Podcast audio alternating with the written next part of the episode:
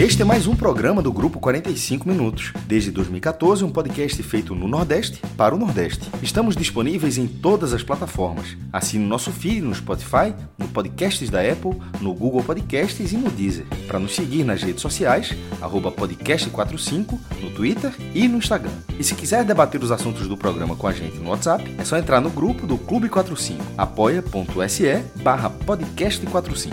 Muito obrigado pela escolha e pela confiança.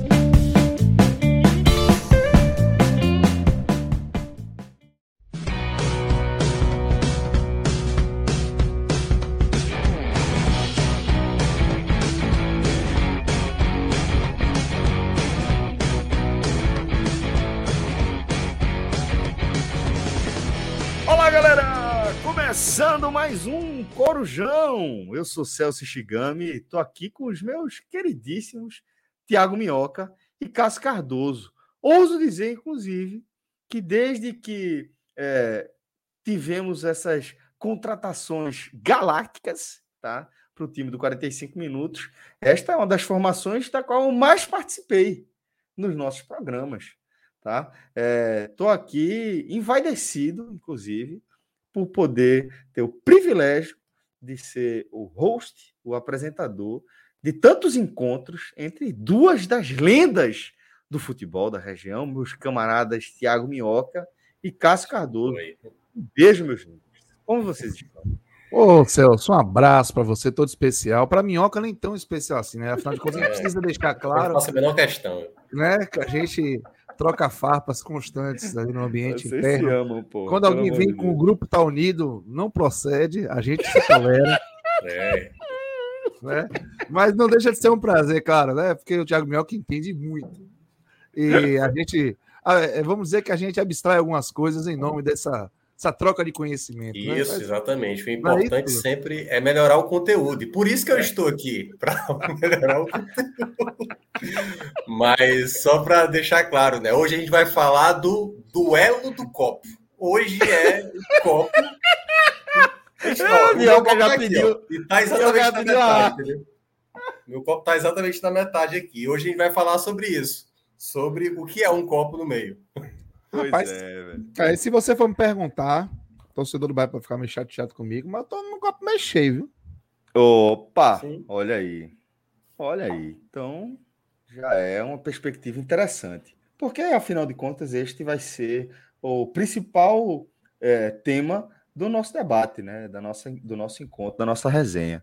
Falando aí eh, deste Bahia e Ceará, tá?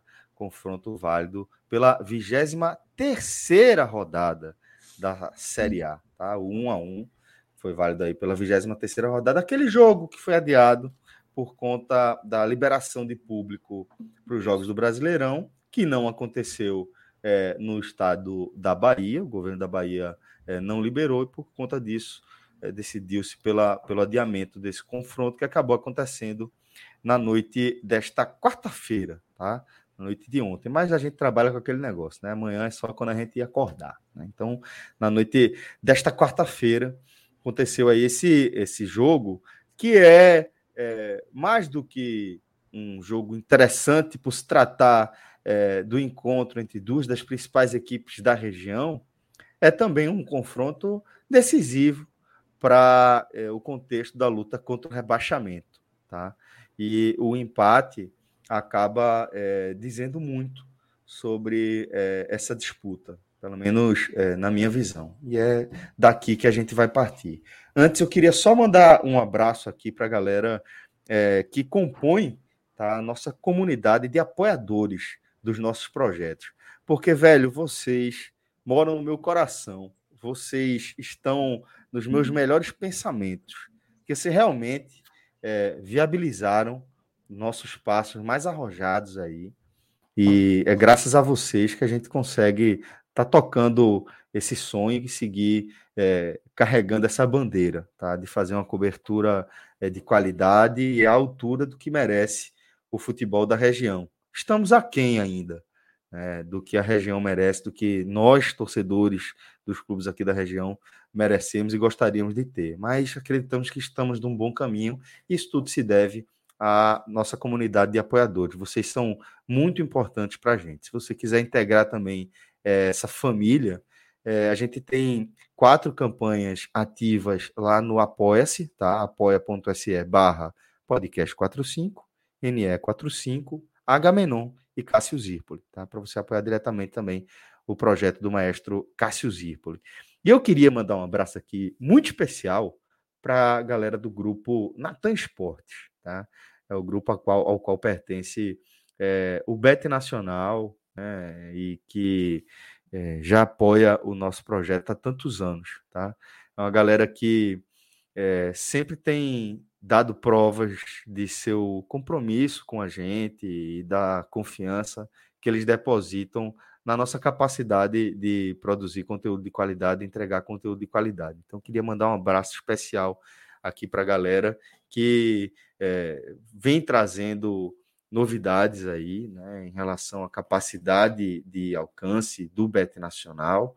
Né, a galera tem essa ambição de transformar o site em um dos principais sites é, de apostas da, da, aqui do Brasil e com sonho de internacionalização, inclusive, da marca. Estão com campanhas arrojadas, né, com negociações ainda mais arrojadas, e para a gente é uma honra fazer parte desse processo, tá? Estar tá junto com a galera do Beto Nacional. Inclusive, é, tem também uma forma de você colaborar diretamente com o nosso projeto, criando uma conta lá no Beto Nacional com o nosso código. Se você quiser também começar a acompanhar as nossas desenhas aqui no mundo das apostas, tá? É, entra lá no Beto Nacional e cria sua conta com o código podcast45. Dessa forma, você vai estar tá colaborando diretamente é, e de forma regular com o nosso projeto. Inclusive, é, abre aí as apostas realizadas, só para a gente conferir um negócio aí. Dá uma. Mas a gente lucrou bem, viu? Veja aí, vamos ver aí. Vamos ver ali. ali. Resolvidas. Olha, Olha que coisa ali. Meio quase cinco vezes tá aí. vendo aí? Cinco vezes, exatamente, quase cinco vezes. Os 250, mas, pô, bem, quase isso. Então, qual foi o outro, o outro resultado ali embaixo? Ali, ó. Bahia, né? Bahia. Bahia e Ceará. Mas aí foi empate, né? É. Aí pois a é. gente não acertou, não. Pois é. De toda forma, a gente ganhou naquilo que estava dando o melhor retorno, né? Se era para ganhar algum lugar, é, todo lugar certo, pô.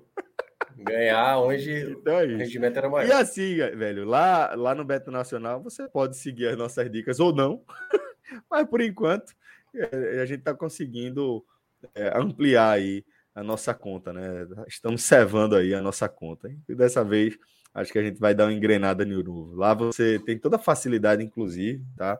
Para fazer depósito, saque via Pix, super simples e, além do que, você encontra as melhores odds do mercado, beleza?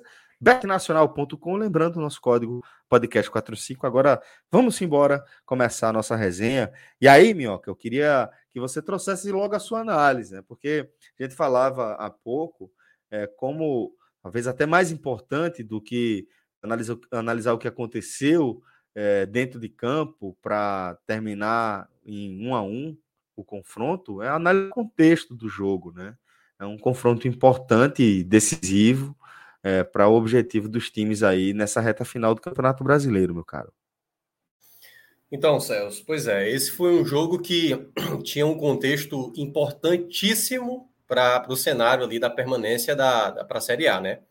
Tanto o Bahia quanto o Ceará tinha a obrigação de vencer, né? Assim, a, tipo, a possibilidade de vencer a vitória era algo muito importante para os dois.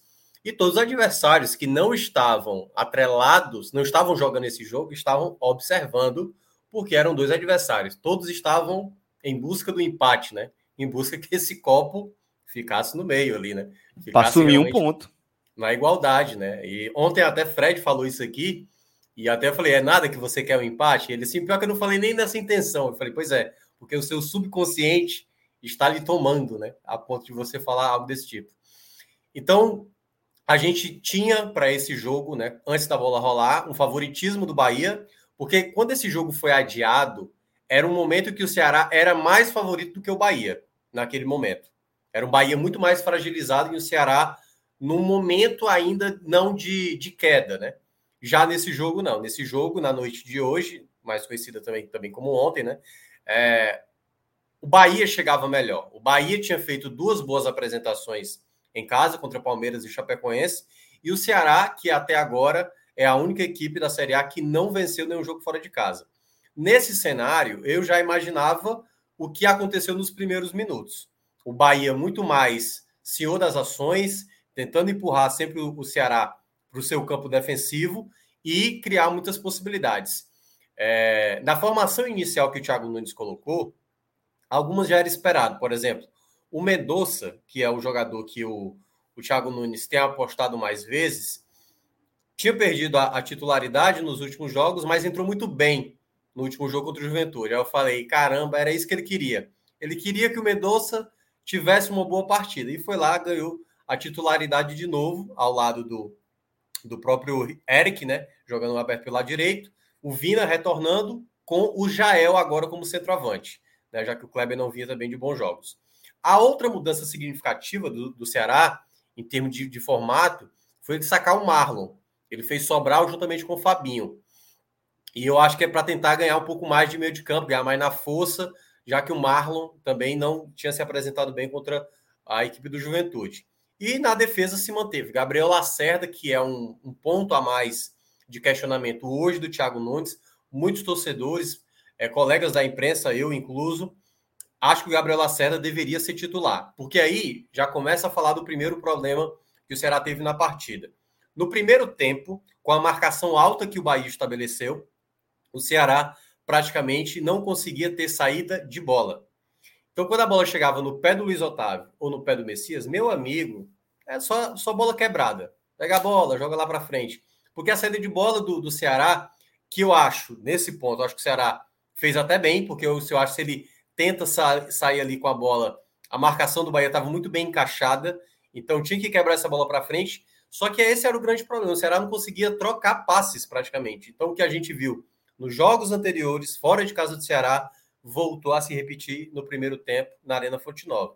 Então, foi o melhor momento para o Bahia tentar se aproveitar. O Bahia teve muito volume no início, só que quando chegou ali por volta dos 25, 30, o jogo caiu de rendimento e só nos minutos finais é que o Ceará começou a ter algumas possibilidades, teve cobrança de falta e tudo mais no final.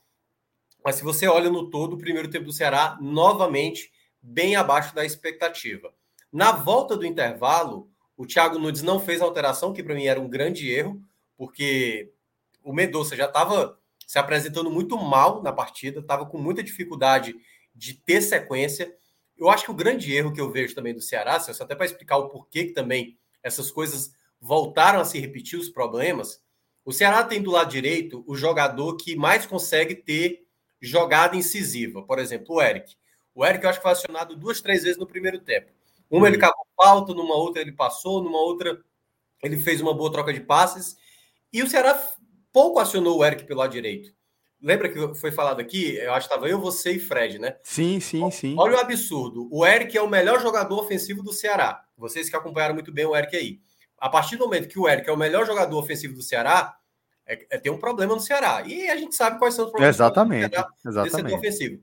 Mas, você sabendo que ele é o principal jogador ofensivo, utilize, né? Vá, coloque, acione ele mais vezes, tente fazer com que ele seja jogador para ser do drible, para fazer alguma coisa, fazer uma fumaça, porque o Ceará não consegue fazer isso do lado esquerdo. E ficou muito claro quando a bola chegava no Mendonça, número de passes errados e tudo mais. E na volta do intervalo, eu achei que ele. Aliás, eu não achei isso. Até porque ele gosta demais do Mendonça. E aí ele não trocou. Ele não trocou o jogo no segundo tempo. Ficou mais de trocação. O Ceará chegava com perigo, o próprio Bahia também. E aí vem a jogada do gol, né? Uma jogada trabalhada pelo próprio Mendonça, com o próprio Jael, que fez ali a parede, né? Fez o pivô, e o Mendonça fez o gol. Então, assim, ali era praticamente uma queimação de língua para muita gente, porque estava nítido que o Mendonça era, era o jogador que mais errava no primeiro tempo, mas fez um belo gol, né? Fez ali um, uma finalização. O cara comemora contrariado, né? É, pois é. Porque assim, né? É, daqui a pouco eu vou falar do, do, do, dos aspectos individuais, mas É, em termos gerais, assim, o Ceará não tinha nesse lado esquerdo a melhor qualidade possível. Mas foi exatamente com um dos piores jogadores, na minha avaliação, o pior jogador do primeiro tempo, o gol, o gol saindo no segundo tempo, né? O Ceará aproveitou a chance que teve.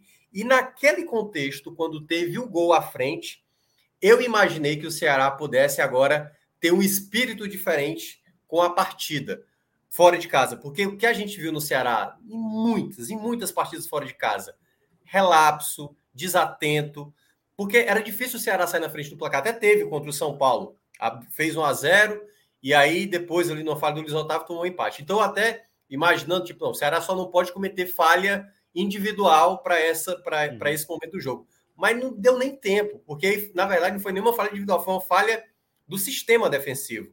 A jogada foi pelo lado esquerdo, o Eric que tinha até avançado, não deu tempo dele ele recompor e aí a, a única coisa que o Ceará era para ter entrado em campo do primeiro minuto estabelecido.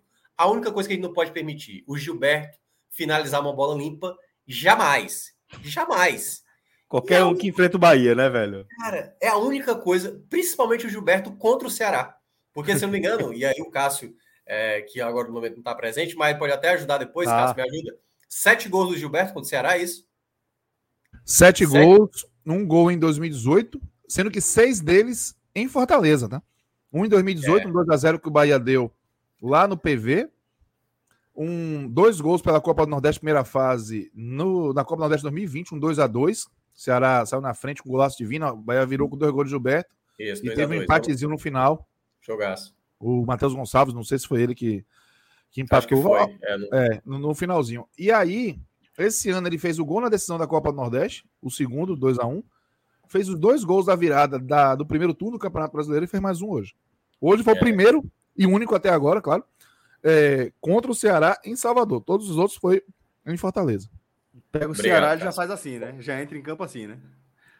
É. Já agradecendo. É, já, exatamente. Uma, então, algum aspecto místico ali, uma coisa é Impressionante, pô. É. Valeu, Cardoso. Pode voltar ao lanche. É...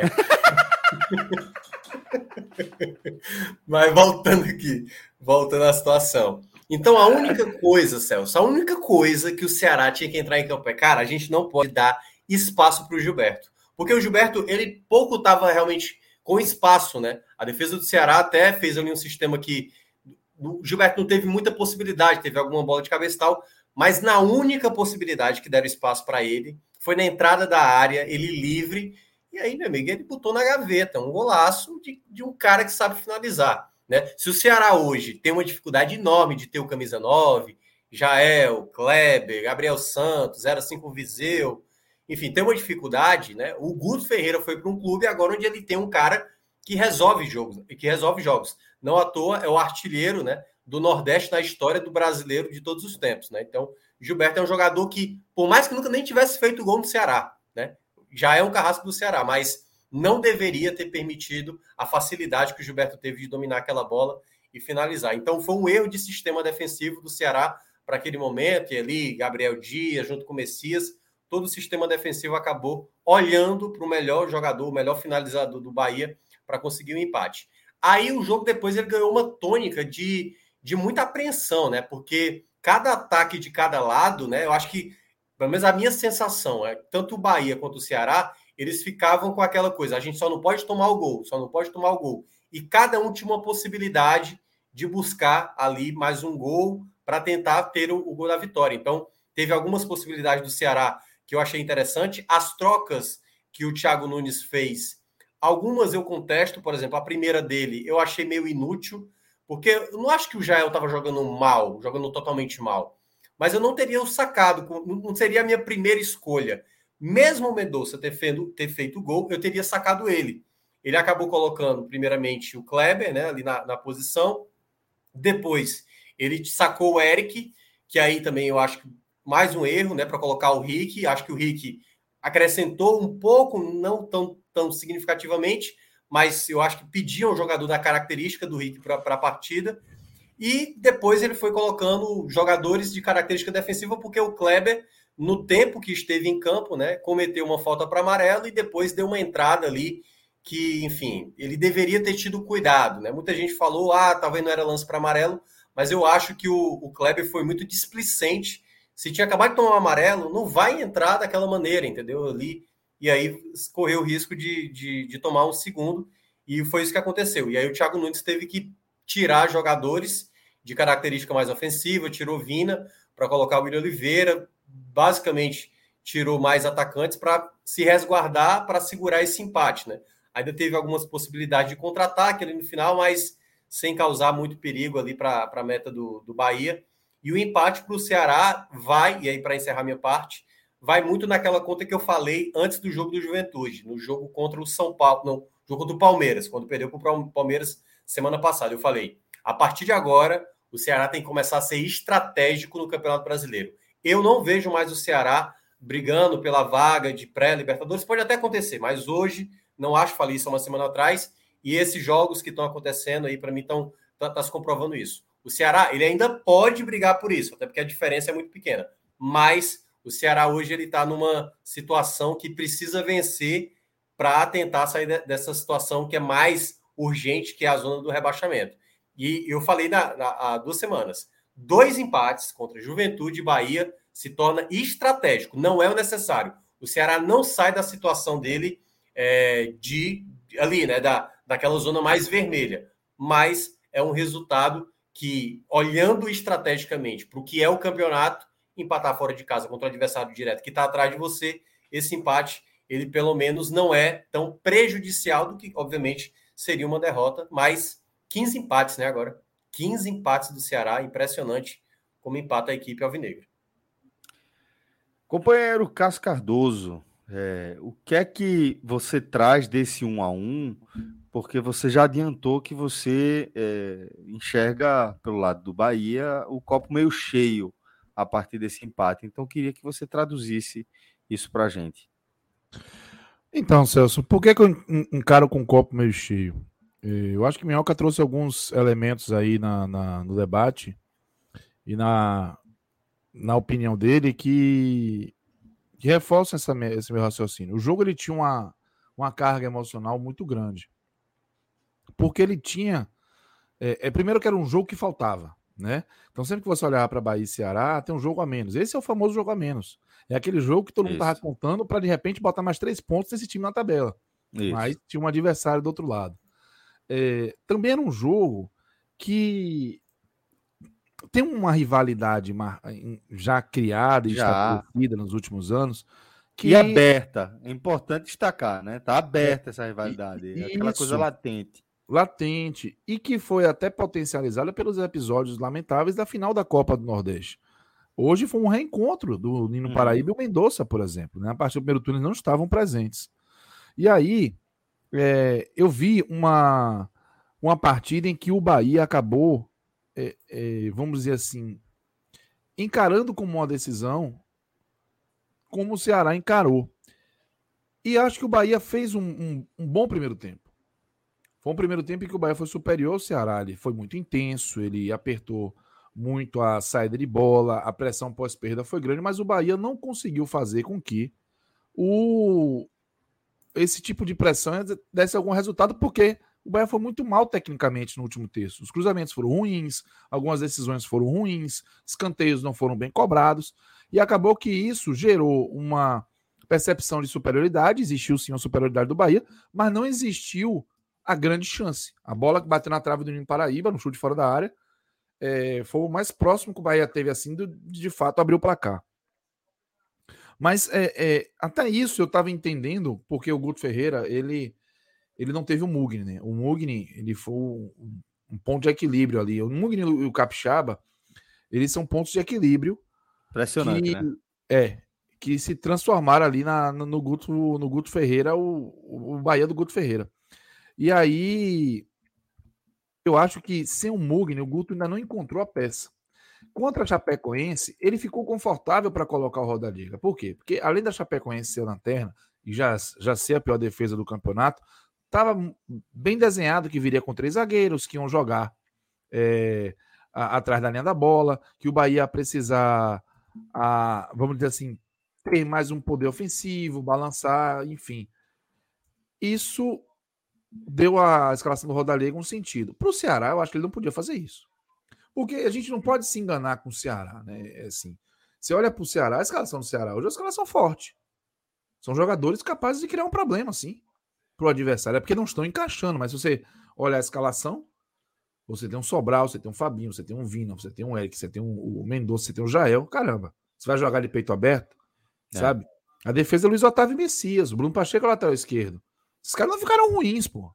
Então, é... e tem um detalhe, é... lógico que incomoda, né? Principalmente o torcedor do Ceará, quando você tem uma sequência tão ruim de resultado, muito empate, pouca vitória.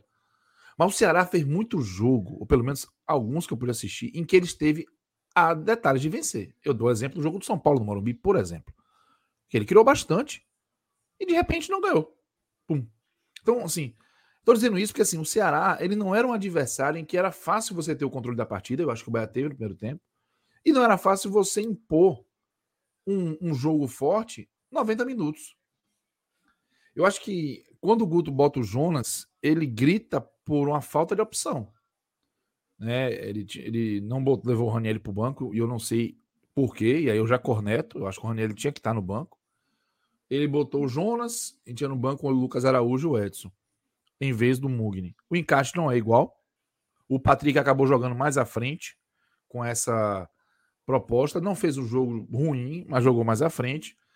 E o Bahia, ele se realmente incrementou o meio-campo, foi um time mais consistente, mas ele não, não criou. Quando volta para o segundo tempo, é jogo de encontro de forças. O Ceará, ele foi muito. Foi um time muito, é, é, vamos dizer assim, recuado no primeiro tempo e sem saída para jogar. O Minhoca descreveu isso. O Bahia tirou proveito disso. O Bahia forçou o erro do Ceará e também tirou proveito. No segundo tempo, as coisas mudaram um pouco. O Ceará saiu mais para jogar.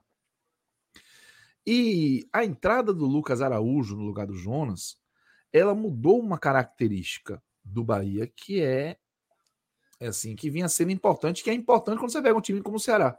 O Lucas Araújo, eu tenho esse gente já que chama ele de bote errado. O Lucas Araújo é um perdigueiro. É aquele que se você botasse, Lucas, vai ali, pega. Ele vai atrás de pegar. Só que ele larga o que tiver que largar. O Jonas, ele é mais PV. O Jonas, ele ele segura mais a posição, ele não vai no bote de vez. E não é nem por uma questão de. Que eu estou dizendo que o Jonas é um grande, joga nada disso, não, mas é característica. Ele espera mais, ele marca a posição. O Lucas Araújo não.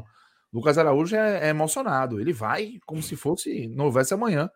E, por exemplo, o gol que o Bahia tomou do São Paulo no Morumbi, no finalzinho, o gol do Lisieiro, ele sai porque o Lucas Araújo comete um deslize desse, por exemplo. Então, é, de marcar errado, dar um bote errado no lugar que não deve, e o meio campo escancara. Ele entrou, o Bahia já, já, já era um time ali no segundo tempo enfrentando o Ceará diferente, já não conseguia impor a mesma, a mesma força de jogo. E aí veio o lance do gol do Mendonça, que de fato assim, o Ceará não estava tendo chance, mas chegou, chegou com alguma qualidade. O Mendonça, no meu tempo, realmente, no Paraíba, estava vendo a hora de ver briga ali, para ele chegar a se estranhar nisso do jogo, tudo. Mas quando veio o gol do Mendonça, eu realmente fiquei preocupado com a possibilidade do Bahia perder o jogo. Primeiro que o Bahia do Guto Ferreira não tinha saído atrás no placar ainda. Segundo que o segundo tempo já estava difícil. Terceiro que todos esses ingredientes de um jogo decisivo, de um jogo que podia é, ter consequências graves para o time, contra um adversário que é um rival, que é qualificado, tudo isso podia trazer ali uma. É, interromper uma agenda positiva que é importante que o Bahia preserve, sabe? A gente sabe como é confiança no futebol. Sim. Então o Bahia precisa preservar a agenda positiva. Esse jogo do Ceará ele me deixou muito preocupado por isso. Né? Se não estou enganado, o Thiago Nunes é a terceira vez que enfrenta o Bahia na Fonte Nova. Ele ganhou as duas primeiras. Com o Atlético Paranaense em 2019, pela, pela Série A, 2 a 1 E ganhou aquele jogo assombrado da Sul-Americana, 1 a 0 2018.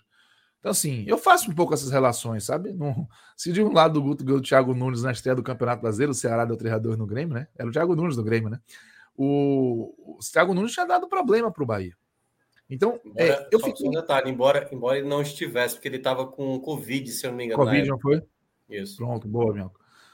Então, assim, eu sou cismado um pouco isso. Então, assim, eu comecei a olhar esse jogo, eu falei, olha, esse jogo, ele é fundamental que o Bahia vença. Mas ele não é desastroso se o Bahia empatar. Para mim, desastroso é perder. E num jogo como esse, no momento que o Bahia está ganhando é, um novo fôlego, se entendendo diferente no campeonato, é, é, passando a, a, se sentir mais competitivo. Eu acho que é importante não perder jogo. Não é um discurso acomodado, não é um discurso é, é simplesmente fazer uma leitura estratégica do que o clube precisa para reagir, porque o clube está muito fragilizado com tudo que deixou de fazer no campeonato até, até a chegada do Guto. Então, quando tomou 1x0 do Mendonça, eu realmente senti o baque ali. Falei, isso foi trágico. E aí vem o Gilberto logo depois, como se fosse um, um anjo da guarda, né? E acerta um chute daquele. É real, porque assim, se tudo que aconteceu depois, o Bahia teve a chance do Raí, depois o Kleber expulso, o Bahia pressionou no final, isso veio a reboque da reação que não esperou o jogo se assentar no formato perfeito para o Ceará e desesperador para o Bahia. Pô. Se o jogo era tão importante para os dois, quem perder, ou quem ficasse atrás no placar, ia ter um, uma urgência, um desespero que ia colocar em risco o placar por conta do, dos erros que iam acabar acontecendo. Não à toa, quando o placar ficou em 1 a 1 os times foram mais cautelosos. Fez, ó, é melhor não perder, porque se tomar um gol aqui, a situação vai ficar dramática. Então, assim, é, o Gilberto, quando ele, ele saca aquele, aquele chute da, da cartola ali, e não é a primeira vez que ele faz isso, né? O Gilberto. Na carreira. Gols, assim, é, é, é, uma marca dele, né? É o que o Thiago Minhoca falou, é, é uma ingenuidade os jogadores do Ceará permitirem que o Gilberto é, caminhasse com a bola naquela posição, velho. Eu lembro de cabeça aqui, gols que ele, ele fez gol em clássico pernambucano, assim, mas ele fez gol pelo Bahia contra o Flamengo. Ele fez gol é, contra o Grêmio, que foi, na minha opinião, mal anulado. Fez gol assim contra o Bragantino. Irmão, ele pega dali, ele bota no gol. E ele. Limãozinho, já falei. É, só ele, chuta é, limãozinho, só sai limão do pé dele. Maior serpenteando. Então aí, é, Gilberto conseguiu achar esse golaço, se isolou na artilharia do Campeonato Brasileiro, né? Por enquanto, com 12 gols. É, o que eu acho bacana, porque ele está chegando já perto da trigésima rodada e o Bahia ainda tem, lutando para não cair, tem um dos candidatos artilheiros do campeonato. Eu acho isso massa. Então, é, Gilberto, ele, ele conseguiu deixar o Bahia muito vivo no jogo, sabe? A resposta foi fundamental ao gol do Mendonça. E ali o Bahia teve, claro, mais a bola, é, passou a, a, se aproximar da, da perspectiva de fato de vencer mas faltou, faltou qualidade, faltou. É, o, o, o Guto Ferreira fez uma mudança ali bem, né? O Lucas Araújo vacilou no bote ali no meio-campo, saiu o gol do Ceará, depois tomou um cartão amarelo, ele não teve cerimônia, não. Sacou o Lucas Araújo e botou o Edson. E Edson foi, deixou o Bahia com outra, outro aspecto, né? Ele é, voltou a dar uma consistência ali. Mas o jogo estava muito perigoso. O jogo que o Bahia se preocupou muito em jogar bola na área, mesmo depois da expulsão do Kleber, era muito bola na área, bola na área, bola na área e o Ceará ficava ali à espreita de um contra-ataque. Acaba que a preocupação em não sofrer o segundo gol prevaleceu, na minha opinião, para que os clubes não se abrissem os dentes, né, como a gente pode dizer. E aí, no final das contas, quando o resultado de empate aconteceu, eu fiquei com uma pontinha de frustração, porque eu vi aquele final com o Bahia rodando a área. Mas quando eu olho para tudo que o campeonato está se apresentando, na forma como o campeonato está se apresentando, quando eu olho que o Bahia ganhou do Ceará lá, então o Bahia fez quatro pontos contra o Ceará, eu, eu tiro um pouquinho o pé da frustração e eu vou para olhar um pouco o lado positivo da Saldo. Chegou a cinco pontos, a cinco jogos sem perder, está no aproveitamento com o Guto 60%. É, pegou um adversário direto que, ok, se não ultrapassou também não deixou de disparar. E segue num processo de construção, num jogo que se apresentou difícil, porque o Guto Ferreira fez uma leitura ruim do elenco. Quando ele bota Jonas, ele não leva o Raniel, ele bota Jonas, bota Lucas Araújo, e está desfalcado. O próximo jogo contra o Juventude, mesmo sendo fora de casa, eu acho que existe ali uma pressão. Hoje a pressão estava mais compartilhada, né? Bahia tinha pressão, o Ceará tinha pressão. Ali, por mais que o Bahia esteja ainda pressionado, o Juventude vai jogar no desespero. O Juventude vai é, precisar de todas as formas vencer. E aí é um prato cheiroso e bem preparado para Guto Ferreira. É o tipo de jogo que ele gosta, mas de, de trabalhar, porque ele, ele sabe trabalhar muito bem a agonia dos outros, sabe? Muito. Ele sabe trabalhar muito bem um, um, um, time que vai ser ansioso e que vai tentar Massacra. atacar de qualquer forma, exatamente. Então eu acho que é, poderia ter vencido, fica um pontinho de frustração, mas quando baixa um pouco a poeira, que se afasta um pouco dessa agonia, da expectativa que foi frustrada porque o Bahia vinha bem, achava que ia ganhar seis pontos em casa, Chapecoense Ceará. Quando se tira um pouco desse, dessa pressão disso, se enxerga algumas coisas positivas no fato do Bahia não ter, não ter perdido, né? É, mais do que frustrado não ter vencido. Acho que é um clássico que, que deixou as duas equipes, vamos dizer assim, pacificadas para enfrentar na sequência mais complicada ali é, no campeonato até a reta final. Eu acho que quem ganhasse não estaria livre completamente, mas teria uma, um oxigênio interessante, mas quem perdesse ia entrar num turbilhão que podia beijar a crise. O Ceará a gente sabe por quê. O Thiago Nunes está aí que não ganha, ganha um, um, jogo em 12. Mas o Bahia, mesmo com o Guto Ferreira tendo acabado de chegar e melhorar a competitividade, repito, o Bahia está fragilizado pelo que deixou de fazer. Para mim, quando o Bahia sai é, invicto desse jogo, é, e principalmente depois de ter conseguido o gol, logo depois de ter sofrido o gol, porque o Ceará poderia levar esse jogo em banho-maria até o final, num 1x0 e seria terrível. Eu acho que é, dá para dá tirar um bom sentimento disso. É, eu ainda enxergo o Bahia competitivo, eu ainda enxergo o Bahia num, num processo de evolução, mas a, a, a, frustração vai acontecer por conta da expectativa que foi criada justamente pelo início do bom trabalho. Porém, repito, acho que é, é, um, é, é um trabalho que está começando. O Guto, por exemplo, eu tenho certeza que vai pensar duas vezes antes de botar um Jonas, de botar um, um Lucas Araújo, é, vai olhar com mais carinho para o Edson, talvez até repensar a formação do seu meio-campo, usando o Patrick como primeiro homem e talvez outros como segundo homem. E para isso ele precisa ter jogo, para isso ele precisa ter experiência. E hoje foi um jogo com, com aspecto de decisão. Acho que a própria torcida reconheceu isso no final, não teve, não teve nada.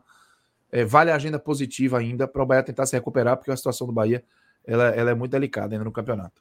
Aliás, só, só um ponto para complementar bem rápido mesmo, Celso, vontade, é, do que o, o Cássio mencionou. Para mim, o Cássio escreveu bem naquele momento que ele falou. A vitória era importante, o empate não é algo tão ruim, embora não resolva totalmente, e a derrota seria péssimo. É a mesma leitura pelo lado do Ceará, a mesma leitura.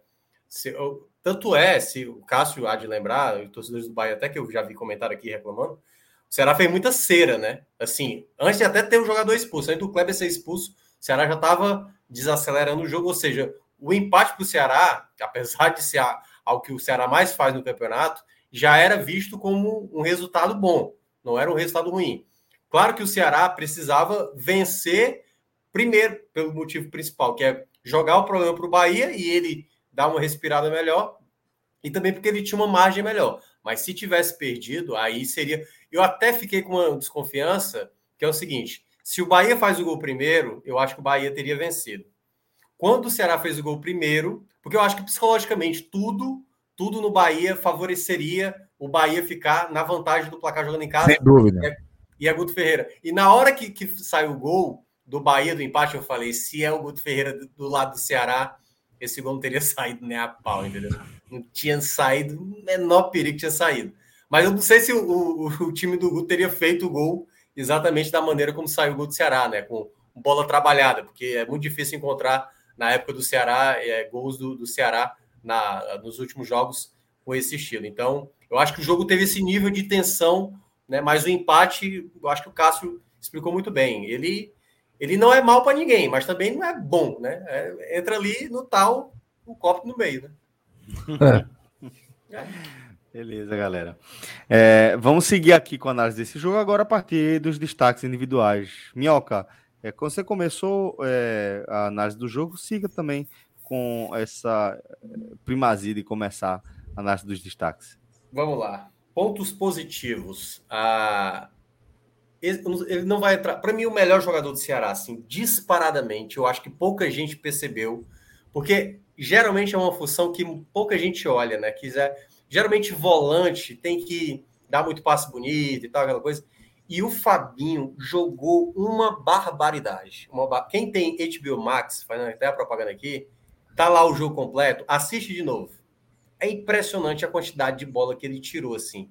E ele foi um leão. Teve jogada que era jogada de do Bahia, assim, pegando uma defesa aberta do Ceará. E aí um passe que seria na medida, eu acho que ia acionar o Raí, e aí o Fabinho aparecia ali com a perna providencial para evitar uma chance mais real do Bahia. Então, acho que o Fabinho jogou demais, de longe, o melhor jogador do Ceará, jogou demais.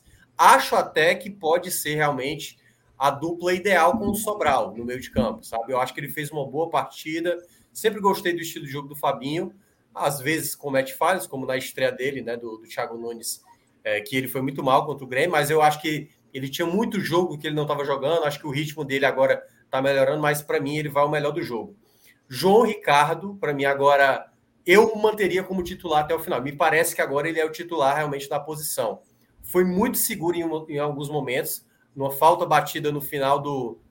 No final, não, né? ali durante o primeiro tempo ele defendeu. Em outros momentos, ele fez a leitura correta de, de se posicionar. Teve muita finalização fraca do Bahia, mas que ele sempre teve muito bem posicionado. Acho que ele está entendendo, toda vez que a bola é recuada para ele, o momento certo de chutar para frente, fazer uma bola mais em diagonal.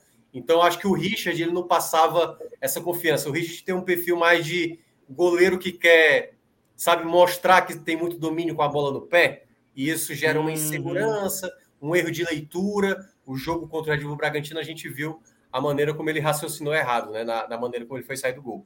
Mas para mim, o João Ricardo vai como outro destaque. E o terceiro, que eu, que eu tinha até elencado aqui, cara, eu vou ficar com a, com a partida do Jael, sabe? Eu acho que o Jael ele não foi tão agressivo. Ele teve uma cobrança de falta, não foi a, a melhor chance do Ceará no primeiro tempo. Teve uma que ele foi fingir, bateu. Acho que ele até já tinha feito isso antes, né? Ele finge que vai bater com força e acaba jogando na área. Mas eu acho que ele, ele fez bem o papel de segurar bem ali a marcação que estava sofrendo, entendeu? Acho que gerou, ele gerou alguns espaços e a jogada do gol foi um passe muito bom, né? Tudo bem que teve o Conte ali meio que parando, mas né, o Mendonça atacou o espaço e ele deu ali. Eu acho que eu acho que se o Jael apresentar esse nível aí, acho que pode ajudar, entendeu? É porque o Ceará não tem aquele camisa 9, quem dera tivesse metade de um Gilberto no Ceará para tentar resolver essa situação, porque de fato é complicado encontrar um jogador no centroavante do Ceará que consiga aproveitar possibilidades, mas eu acho que o Jael ainda consegue incomodar mais. No jogo contra o Juventude, quando ele entrou, finalizou duas vezes, acho que vai continuar como titular. Então, foi mais difícil encontrar esse terceiro nome. Do lado negativo, apesar de ter feito gol, não gostei do Mendonça no primeiro tempo. Muita, muita jogada errada. No segundo tempo, ele melhora. O gol, quando ele faz, ele passa a encontrar alguns passes interessantes. Ele deu alguns passes em profundidade para o próprio Eric. Enfim, ele encontrou alguns passes interessantes no segundo tempo. Acho que ele melhorou bem no segundo tempo. Mas eu acho que ele ainda é um jogador que tem muita tomada de decisão errada. No primeiro tempo, ele teve uma sequência, acho que de uns cinco lances errada. A bola chegava nele, cruzava errado quando era para dar o passe, dava o passe errado. E é um jogador que, queira ou não, tem o um gosto do, do treinador. O Thiago Nunes confia nele e eu acho que ele vai continuar sendo acionado. Eu ainda prefiro ver o Lima, que de fato não jogou bem contra o Juventude, mas eu acho que ele oferece uma qualidade melhor para o Ceará. Resta saber como vai ser a formação lá do duelo contra o Fluminense. Ah, não gostei da partida, deixa eu ver qual foi outro aqui que também acabou não, não me agradando. É, eu acho que esse, os, os dois que eu vou citar agora, na verdade, não é um problema deles, é um problema da característica deles como jogadores, que é Mendon, desculpa, Luiz Otávio e, e Messias. Os dois não têm muito perfil de saída de bola. O melhor jogador para isso é o Gabriel Lacerda. E o Gabriel Lacerda é o artilheiro da equipe na, no Campeonato Brasileiro. Eu queria entender por que, que o Thiago Nunes abdica dele, entendeu? Ele até tomou um drible fácil no jogo retrasado, né? No jogo é, que o Ceará perdeu para o Palmeiras, levou um drible e tal, tava, foi um pouco lento em algumas jogadas, mas eu ainda acho que é um jogador de saída de bola melhor, é um jogador que tem uma, um, uma presença de área melhor para a bola parada. Então, toda vez que o Vina for bater uma falta, ele vai ser um jogador, acho que muito importante para a bola parada. E o Ceará com o Messias e o, o, o Luiz Otávio, eu acho que é muito parecido, sabe? Eu acho que não ter um jogador que pode te oferecer uma possibilidade de gol a mais, já que você tem dificuldade para balançar as redes, eu acho que é muito importante ter. E eu acho que Messias e Luiz Otávio, ele, eles carecem dessa qualidade de saída de bola. Eu não falo deles defensivamente. Defensivamente, eu, eu acho que eles são, são muito bons zagueiros, são muito bons zagueiros. Mas eu acho que os dois são muito parecidos. Eu queria ver um complemento, sabe? Um dos dois com Lacerda. E para mim hoje seria Messias juntamente com Lacerda. Carlos Cardoso, companheiro, seus destaques individuais. Vamos lá. É, os destaques positivos, assim, primeiro de todos, Gilberto, né? Ah, resolveu, Essa é a verdade. Mas eu gostei do jogo do Nino Paraíba. E gostei do jogo também do, do Patrick de Luca. É, mesmo ele jogando numa posição assim mais aproximada, ele até deixou o Raí ali na condição de fazer o gol, né? Se não me engano, foi o passe dele. O Bahia poderia ter virado. Acho que foram três jogadores que, que se colocaram bem. O zagueiro Luiz Otávio tá bem, tá seguro. Eu acho que ele já é, já é uma realidade, assim, é difícil, né? A gente, a gente fala isso há algum tempo, eu acho que vale botar a menção rosa. E aí, acho que tá valendo. Acho que o Juninho Capixaba não fez um jogo ruim, não, mas ele já, já viveu momentos, até já com o Guto, em que ele apareceu mais. Mas é, é Gilberto, Nino e Patrick, para mim, são, são três assim que, que eu destacaria. Do ponto de vista negativo, é, eu não gostei do jogo do Matheus Bahia. Eu achei que o Raí também não fez um jogo é, com o nível de qualidade das participações que ele fez em outros. É, mas assim, me incomodou muito o Lucas Araújo, sabe? Impressionante como ele entrou e parece que quando ele entra causa uma causa um deu nos acuda assim no, na parte tática do Bahia, na organização do, do time, sabe? Ele, ele parece deixar todo mundo esbaforido, afobado, sei lá. É, e aí ele entrou no segundo tempo, o Bahia tomou o gol, ele tomou o cartão amarelo, o Guto foi lá e tirou ele. Ah, o Edson vai destacar hum, positivamente, né? ele entrou no lugar do Lucas. Ele entrou bem. Então acho que o Lucas Araújo foi muito mal. Para mim foi o pior. Agora sim, eu não gostei do Índio Ramírez. Tenho dúvida se era o caso do Índio Ramírez entrar no jogo, porque no jogo que estava com, é, vamos dizer assim, muita intensidade, muita disputa. O Guto até usou esse argumento no jogo contra o Palmeiras, mas ele achou que valeria a pena. O Índio não entrou bem, o Índio foi mal. E por fim, na zaga, de um lado Luiz Otávio, acho que o Conte, ele não. O German Conte, ele não. Não foi o melhor jogo dele, não, assim, sabe, pelo Bahia. Ele já, já fez jogos mais seguros. Ele tem oscilado mais. Lá embaixo, não colocaria ele como um dos piores, não. Colocaria o Lucas Araújo primeiro, porque eu acho que ele mangueou. É, mangueou, assim, foi mal. O Matheus Bahia. O Índio Ramírez e depois eu botaria o Conte porque eu acho que o Conte, ele até dá uma falhada ali no gol, né? Do, do, do Mendonça. Ele, acho que ele e Nino Paraíba, não sei se o Paraíba tinha que ficar com quem passou pela esquerda, mas rolou uma congelada ali. A tabela saiu com muita facilidade. Mas assim, é, tirando o Gilberto, para mim foi em um lance absolutamente extra classe, né? Com aquele chute, aquela decisão dele. É, não, não, não trato como desempenhos maravilhosos nem desastrosos. Assim. acho que o Bahia esses jogadores eles são citados dentro de uma de uma faixa ali que se aproxima da, do desempenho médio, com picos em uns, uns que foram destacados positivamente para cima e picos que foram destacados negativamente para baixo. Mas, por exemplo, eu, não citei nem o Daniel nem o Jonas, e eu não acho que devam ser citados, porque assim, eu reclamei do Jonas, mas Jonas, é, o problema dele é que você não confia que ele vai terminar o jogo, você tem que fazer uma alteração, aí depois ele começa a ficar cansado, começa a ficar lerdo, enfim. É, o Daniel, ele pega a fala muscular, daqui a pouco ele pega a fala muscular e, e o depois disso. Ele aí dá a sensação de que falta uma, um algo mais. Mas é difícil também você apontar para esses caras e dizer assim, ah, destaque negativo. Não, não acho justo. É, e aí eu vou ficar com esses realmente que eu citei, levando em conta que para mim não teve nenhum desempenho de assunto. Talvez o que mais desceu, realmente fugiu dessa faixa, é a do Lucas Araújo, que entrou meio, meio desconectado aí da sintonia do time e acabou sendo substituído, mesmo tendo entrado no segundo tempo.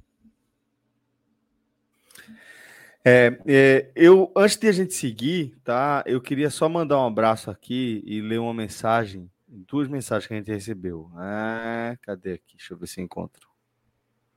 Tá, tá, tá, tá. Putz, perdi. Deixa eu ver se eu encontro de novo aqui. Aqui, é, Gilcimar Silva Santos, de 1,26. 1,26. A turma mandando mensagem. Gosto muito desse canal. Excelentes análises, coerentes e sóbrias. Parabéns. Gilcimar, obrigado, velho. Obrigado de verdade. E, e Rafael Coelho aqui embaixo, ele vai corroborar também. Ele vai falar. É, é verdade, Gilcimar, essa equipe não deixa nada a desejar, nem mesmo aos canais e rádios mais conhecidos do Brasil. Olha aí. Obrigado. Estamos muito bem representados e informados aqui. É ótimo ter um programa voltado para nossa região. uma iniciativa como essa só poderia ter partido de Pernambuco. Porra, Rafa, tava indo tão bem, velho. Peraí, bicho, tava falando bem bonito da região, porra. Deixa esse negócio de Pernambuco pra lá, porra. Mas mandar um Não, abraço. Se quiser galera. ficar com o status, pode ficar. A gente vai só colocando mais time lá cearense, subindo, subindo, subindo. É e ficando com vaga nas competições. É, nós estamos só aumentando, pô, exatamente. O que importa é isso, tá certo. Quero Bom, com ninguém. Mas mandar, mandar um abraço aí pra galera. Obrigado, viu? É, vamos, vamos seguir aqui a nossa pauta. É, até, até, não, com você. Se você quiser liberar Cardoso, a gente libera. Senão a gente deixa ele aí de castigo. Faz que falar... não tem um lanche ali, rapaz. Ele me acusou levianamente de eu estar lanchando e o lanche tá ali, ó, pegando um sereno. É, aquela, aquela, aquela, lambida dos lábios ali era, era só detalhe, né? Só detalhe. Era água na boca, era apetite, era desejo é, não realizado. Nossa senhora, eu falando e ele se deliciando. Não, era ali olhando, exatamente. Era, era me olhando, eu, eu fazendo aqui minha explanação e ele, enfim. Embevecido. Embevecido. É. Mas assim, eu acho que a gente Celso, Beijo, viu? eu acho que a gente pode abordar só um pouco, sem entrar muito, até porque ontem a gente falou isso lá no, no, no Pod Raiz, né, de ontem. É, Bahia e Ceará, eles vão ter, assim, ontem, na verdade, quando a gente fez o tabelão para mostrar os jogos que restavam das equipes, né, estão aí contra essa luta do rebaixamento, é, a, a comprovação ontem que a gente falou o seguinte: não dá para a gente garantir nada, nada. Porque se a gente falasse hoje que, ou, ou pelo menos algum, algumas semanas atrás, o esporte é o virtual rebaixado ali junto com a Chapecoense. Já não é mais, entendeu? Aliás, o esporte teve um efeito que afeta todo mundo, né? Hoje teve a notícia Foi. que o STJD disse: arquivado, o esporte não vai perder os pontos, não vai perder os pontos. E isso se, diz o quê? Na verdade, todo mundo agora, meu amigo, ó, o esporte está fazendo parte do time e. Entrou na briga de volta. É, exatamente. É. Se for Só... para ser rebaixado, vai ser em campo. Voltou a ter mais... três vagas. É, voltou exatamente. a ter três vagas. Assim, já, já era três vagas, né? Na verdade, não, não se tornou duas vagas, né? Porque na prática é. o esporte não chegou não, a não, não, não, não, não perdeu hora nenhuma. Virou duas vagas, virou duas vagas ali, velho. Tava tudo definido, tudo encaminhado. Voltou, é. velho. Esse aí voltou. Não foi oficialmente, mas esse oficialmente não, a gente considerou duas vagas. É Quando eu mas, vi vai perder sete pontos, já foi. Mas assim, o, o, campeonato, de uma maneira geral, ele tá agora. Cada jogo, a gente tá chegando na reta final, né? As equipes estão aí com 28 jogos. O esporte amanhã vai ter um jogo antecipado contra o Red Bull Bragantino. Trigésima, todo... trigésima quanto? Trigésima, trigésima quarta, né? primeira, né? se eu não me engano. É, trigésima primeira rodada. E eu, ontem eu cheguei a falar aqui na live que o campeonato agora vai dar uma embaralhada. O Bahia, por exemplo, o jogo contra o Atlético Mineiro já não vai ser logo após o Flamengo. Então, pro Bahia, que antes ia ter uma sequência Flamengo e Atlético Mineiro, esse Atlético Mineiro foi lá para começo de dezembro, que seria daqui a três finais de semana, foi lá para final, lá para começo Pode de dezembro. Pode Atlético campeão brasileiro já. Isso, um, um Atlético já praticamente é, entregue, praticamente só pensando na Copa do Brasil, na final que vai disputar contra o Atlético Paranaense. E aí vai depender muito de como as equipes forem aproveitando. O Fred me perguntou ontem, que você acredita quantos pontos? Eu falei, eu acho que está 43, mas não vou duvidar 44, porque se as equipes da parte de baixo começarem a colocar a vitória, como o Santos hoje, né? O Santos hoje afetou já o Z4. Ele fez é. elevar a pontu... Aliás, manteve 29, né? Já estava 29, né? Estava 29, né? É, na verdade, ele fez elevar a pontuação do 16, ou seja, tá obrigando a esporte, tá obrigando a juventude, tá obrigando a Grêmio, o Chapecoense não, mas obriga essas três equipes do Z4 a elevar a pontuação. E você está vendo ali equipes, né? Que tem, por exemplo, o Juventude vai receber o Bahia na próxima rodada. Então já é um jogo que pode definir ali corte de rebaixamento, né? Então, cada rodada agora vai estar tá sendo muito valiosa para as equipes dessa parte de baixo.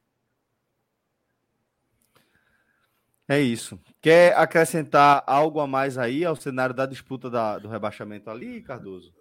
Não, eu acho que o Bahia segue nessa luta. Eu, eu não é, não trago nenhum tipo de, de análise definitiva. Ah, esse jogo do Ceará ou ganha ou, ou, e muda a chave ou perde, vai ficar nesse desespero. Não acho que o Bahia.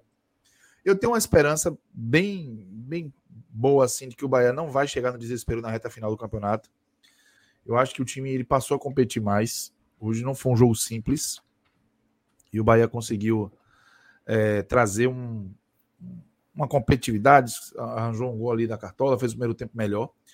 Acho que essa mudança na, na, na, na ordem dos jogos, assim, essa saída do jogo do Atlético Mineiro, ela é absolutamente benéfica para o Bahia, porque é, eu lembro que nesse no primeiro turno, essa sequência foi desastrosa. A sequência minou da do Cavalcante, porque no meio dela ainda teve dois jogos contra o Atlético Mineiro pela Copa do Brasil. Foi. Então, foi open bar, parecia que a sensação que eu tinha que botava a cara na rua tomava tapa. Então, assim, o, o, o Bahia, ele tava. Virou parceiro da agonia naquele momento. Dário Cavalcante hum. perdeu completamente a, o respaldo. E aí, jogos que poderiam dar pontos para o Bahia, o Bahia foi perdendo a granel. Perdeu o Atlético Goianiense, perdeu do, do esporte. E eu acho que tinha muito a ver com o momento que o Bahia estava vivendo. Por isso que eu sou a favor, é, sou muito assim, atento à agenda positiva. Por isso que eu valorizei não ter perdido para o Ceará, principalmente depois de ter saído atrás. O Bahia precisa manter a agenda positiva. Quando você tem esse jogo do Atlético Mineiro arrancado dali, por mais que você fique sem jogar, você não perdeu, velho. E ok, é, podia ganhar. No passado o Bahia ganhou do, do Atlético aqui, um jogo assombrado, inclusive, mas é, a tendência não era essa, a tendência é o Atlético vencer, porra. Quem é que tá ganhando o Atlético? Então, o, o Atlético de dezembro, velho, pensando a decisão da Copa do Brasil é quando, Minhoca, os dois jogos? É no finalzinho, né? Dia 12 Não, e dia 15 de dezembro. É logo após o, o, término do Campeonato Brasileiro. O Atlético chega campeão brasileiro para enfrentar o Bahia. É bem provável que isso aconteça, real. Chega campeão para jogar aqui em Salvador, no calor. Não sei nem que horas é o jogo, acho que é de noite. Mas é... pensando em final de Copa do Brasil, cara é outro cenário, é outro tipo é. de engajamento. Então, total, assim, total. Entendeu? O único porém, que... Cardoso, o único porém, Cardoso, é porque assim, o time reserva, foi até o time que enfrentou Fortaleza, né? O time, o time B do Atlético Mineiro já é um absurdo, né? Porque hoje ah, o sim, time sim. B do Atlético era Vargas e, do, e, e, e Diego Costa, por exemplo. Não, é um absurdo. O elenco é, absurdo. é um absurdo. É, o elenco é mas, absurdo. Mas vem, é um processo. Mas o foco é diferente, eu concordo. É, o foco é, é um diferente. A, a concentração é diferente. E aí eu acho que isso funcionou. Então acho que o Bahia vai ter uma janelinha ali, não vai pegar Flamengo, Atlético Mineiro, São Paulo, tudo na sequência. Ou seja, o risco de você sofrer um dano de, de, de derrotas seguidas e minar a confiança, ela é, diminui, pelo menos em tese. E junte isso à competitividade do Bahia, pode ser que esse jogo na tabela, assim, na soma, nem faça falta para devolver o Bahia para zona de rebaixamento. O Bahia vai pegar dois times que não estão, é, é, vamos dizer assim, distantes do Bahia em competitividade e em tabela. Juventude e depois São Paulo. Então acho que é, é, se o Bahia conseguir um bom um bom aproveitamento de pontos nessa sequência aí, eu acho que, que essa, esse, esse adiamento do jogo do Atlético ele vai ficar ainda melhor. Então, zero desespero assim com o resultado de hoje. Não, não acho que foi um problema para o Bahia, não. Acho que o, o, o, torcedor, se eu fosse o torcedor do Bahia, eu não me estressaria por causa do resultado de hoje. Eu acho que se for para se estressar, é porque deixou de fazer antes. Continuar preocupado mas eu acho que a esperança segue firme de que o Bahia pode competir para não chegar desesperado na reta final do campeonato. É isso, Cardoso. Meu lindo, um cheiro para você. Vamos fechar aqui. Beijo para todos vocês. Com mais uma análise, mas você está liberado, jovem. Muito um obrigado. Cheiro, viu? E parabéns ao Fortaleza. O Minhoca contou detalhes ali da, do comportamento, eu achei sensacional. É. Um abração. Tchau. Valeu. Bora. E é disso, Minhoca, que a gente vai tratar agora. Agora a gente vai falar da eliminação do Fortaleza na semifinal é, da Copa do Brasil, diante desse Atlético Mineiro que a gente está exaltando aqui, né? É, em novo, nova derrota é, para o Galo. Né? Mas é, o contexto da campanha do Fortaleza, contexto da, da própria partida, é, proporcionou um, um, uma experiência que vai muito além da frustração óbvia por uma eliminação já no estágio tão avançado de uma competição como a Copa do Brasil, né, Minhoca?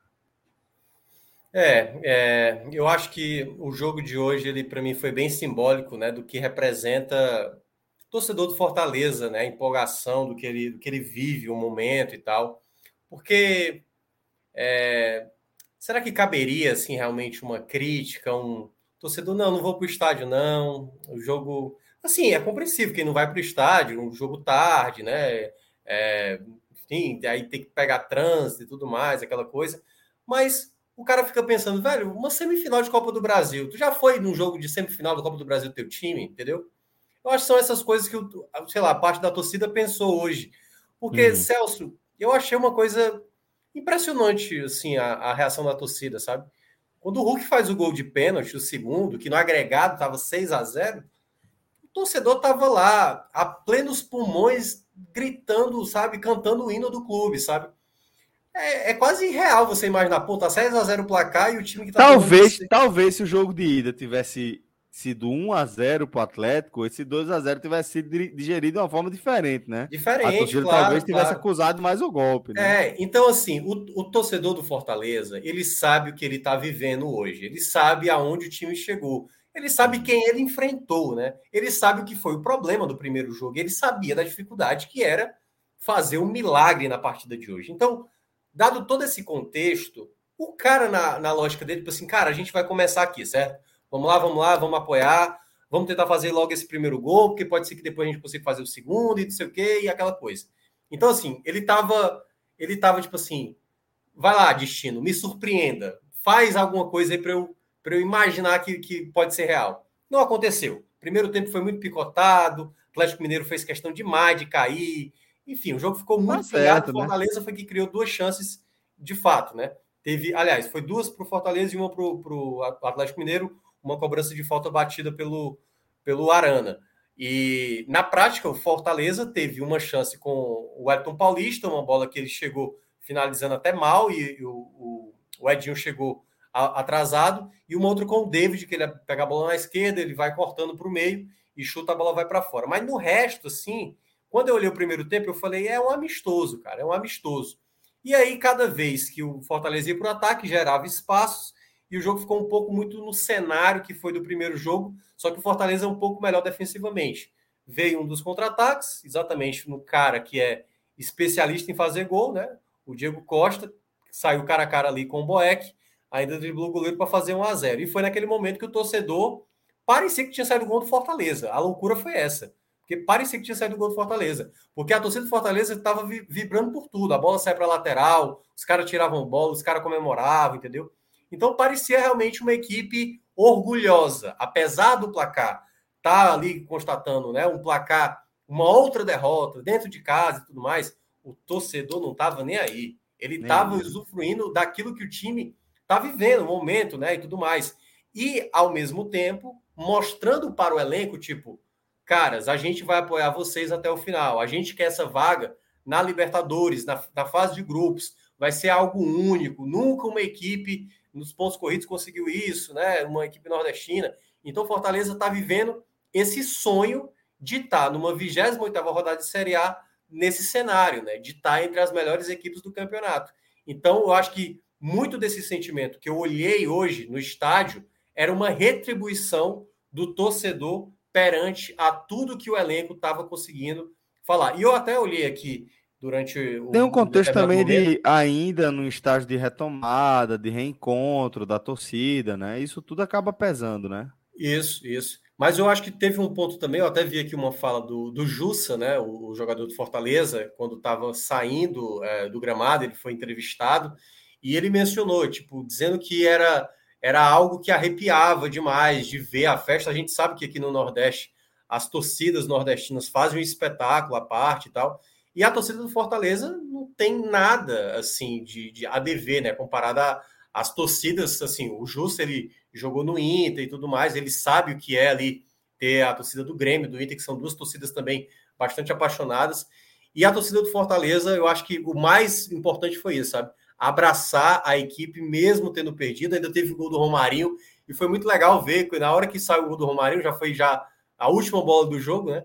A torcida vibrou como se o Fortaleza estivesse fazendo o quinto gol, sabe? Classificou. Fazendo 5 a 0 garantindo a classificação. Então, foi legal ver assim, a, a interação do, do, torcedor abraçando a equipe. E, claro, né, a partir de agora, foco na Série A, já seria de toda forma, já que a final da Copa do Brasil só vai ser no final do. após o Campeonato Brasileiro. E nessas 10 rodadas finais é um Fortaleza focado em buscar sua vaga na Libertadores primeiramente, né? Tá a pouquíssimos pontos de garantir matematicamente isso, garantir a vaga direta na fase de grupos, também na Libertadores, e conseguir a melhor campanha de uma equipe nordestina nos pontos corridos, tentando superar o esporte e o Vitória, né? Que ficaram com 59 pontos e Fortaleza tentando chegar nos 60 pontos. Então, é, é isso que Fortaleza tem. Apesar de que, e aí só para terminar, Celso, Fortaleza essa semana teve muitos desfalques, né? Para esse jogo especificamente contra o Atlético Mineiro, Crispim machucado vai ficar um mês fora, uma grande perda para Fortaleza. Pikachu, problema no ombro, vai talvez ficar algumas semanas também, outra perda significativa. Robson machucado e além disso também o Tinga, né, que é um jogador também muito importante. Então Fortaleza contra o América Mineiro no meio de no final de semana vai ter aí algumas baixas importantes, mas terá o retorno aí do Benevenuto e do Lucas Lima, jogadores que foram muito bem na última vitória diante do Atlético Paranaense. Minhoca, eu queria ler uma mensagem aqui que a gente recebeu de Walter Santana. Infelizmente, é, Cascadoso acabou de sair, mas ele é. fala da Bahia. Itiúba, povoado da Bahia. Acho que fica ali pelo norte da Bahia. Dei uma pesquisada rápida. Fica ali na região norte da Bahia. Ele está dizendo: Ó, oh, Deus abençoe todos vocês. Eu moro em Itiúba, povoado da Bahia. Meu nome é Walter de Jesus Santana. E ele quer saber se a gente acha que os times do Nordeste têm chance de ser campeão do Brasileirão ou da Libertadores em dois ou três anos. Acho que não, tá, Walter? Acho que é bem é, improvável. É, acho que você botou um prazo curto aí para que a gente consiga mudar esse, esse cenário, né? Porque a gente está vivendo um momento no futebol brasileiro onde é, as diferenças entre os maiores clubes e os menores ela está se acentuando. Né? A gente está falando de Só... um confronto onde o melhor Fortaleza de todos os tempos e um dos melhores times que a região Nordeste produziu no cenário mais recente aí do, do futebol de pontos corridos é, não teve nem perto de ser sombra, né? de, de, de ser um adversário à altura. E, só... e o Atlético ainda é um, um momento de exceção se a gente for pensar é, nos grandes clubes de fato que todos os anos estão disputando o título, né, Minhoca? E só para é, explicar o contexto da, da, dificuldade, né? Tudo bem, né? O Atlético Paranaense foi lá e eliminou o Flamengo, o Flamengo muito mais rico do que o Atlético Paranaense, mas também o Atlético Paranaense não tem nada de, de pouco, né? Tem muito investimento. Construiu dois estádios nesse, nesse meio tempo o, o Flamengo fez time. Mas o, o, o, Atlético Paranaense não, é dois enorme, é estádios. É novidade. É, é, é novidade. Mas só para projeto de década. Folha, a folha salarial do Fortaleza gira em torno de 3 milhões. A do, a do Galo é 15 milhões, meu amigo. 15 milhões. Qual o clube do Nordeste vai fazer isso um dia? É muito difícil imaginar Não isso tem. no curto prazo. Mas, assim, né? Campanhas como a do Fortaleza, né? Que a gente está vendo, e que a gente. Eu lembro que eu falei isso algumas vezes atrás. Eu acho que a gente pode imaginar, com o tempo, né? A gente vê clubes do Nordeste organizados, sempre tá ali, sabe, numa primeira página de tabela, é, tentando sempre beliscar ali uma vaga de pré-libertadores. O Fortaleza está muito encaminhado. Eu acho que o cenário, o próximo passo, passo para o Nordeste é chegar nessa situação de se acostumar a sempre estar tá buscando essa jogar Libertadores, sabe? Você vai para a fase de grupos, tem a Sul-Americana agora, então você passa a habituar a fazer competições internacionais que antes era muito restrito, né, Celso?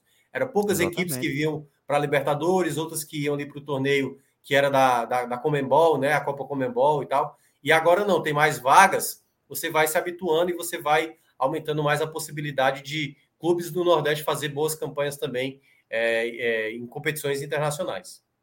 E é, eu, Minhoca, concordando com tudo que você falou aí, que é importante é, se acostumar a jogar essas competições, entender como é a forma de disputa, porque a gente vê como isso é, reflete no futebol do resto da América Latina, né? especificamente do resto da América do Sul. É, porque o Brasil é um continente por si só, né?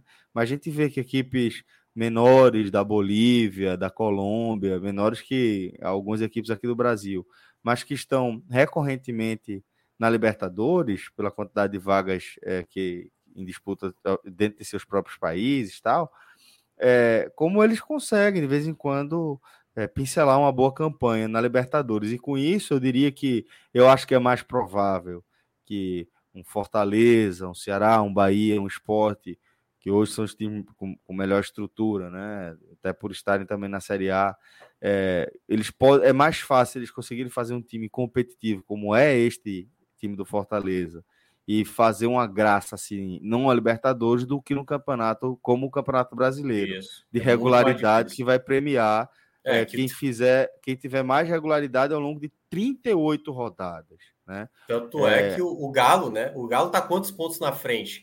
Como é que você Isso. vai tentar chegar perto disso? Agora, o Libertadores, você falou muito bem, né? Por exemplo, é. e aí até para citar, Se você pega hoje um, um esporte, um Ceará, um Bahia, um Fortaleza, e joga. Se eles estão hoje enfrentando, na minha avaliação, as melhores equipes da América do Sul são as brasileiras, Flamengo, Palmeiras, Não, Atlético então, Mineiro. na- nas Então- quatro, nas quatro, na- ocupando as quatro principais posições. As duas finalistas da Libertadores, eh, eh, dos, eh, dois finalistas da Libertadores e dois finalistas da, da Sula, né?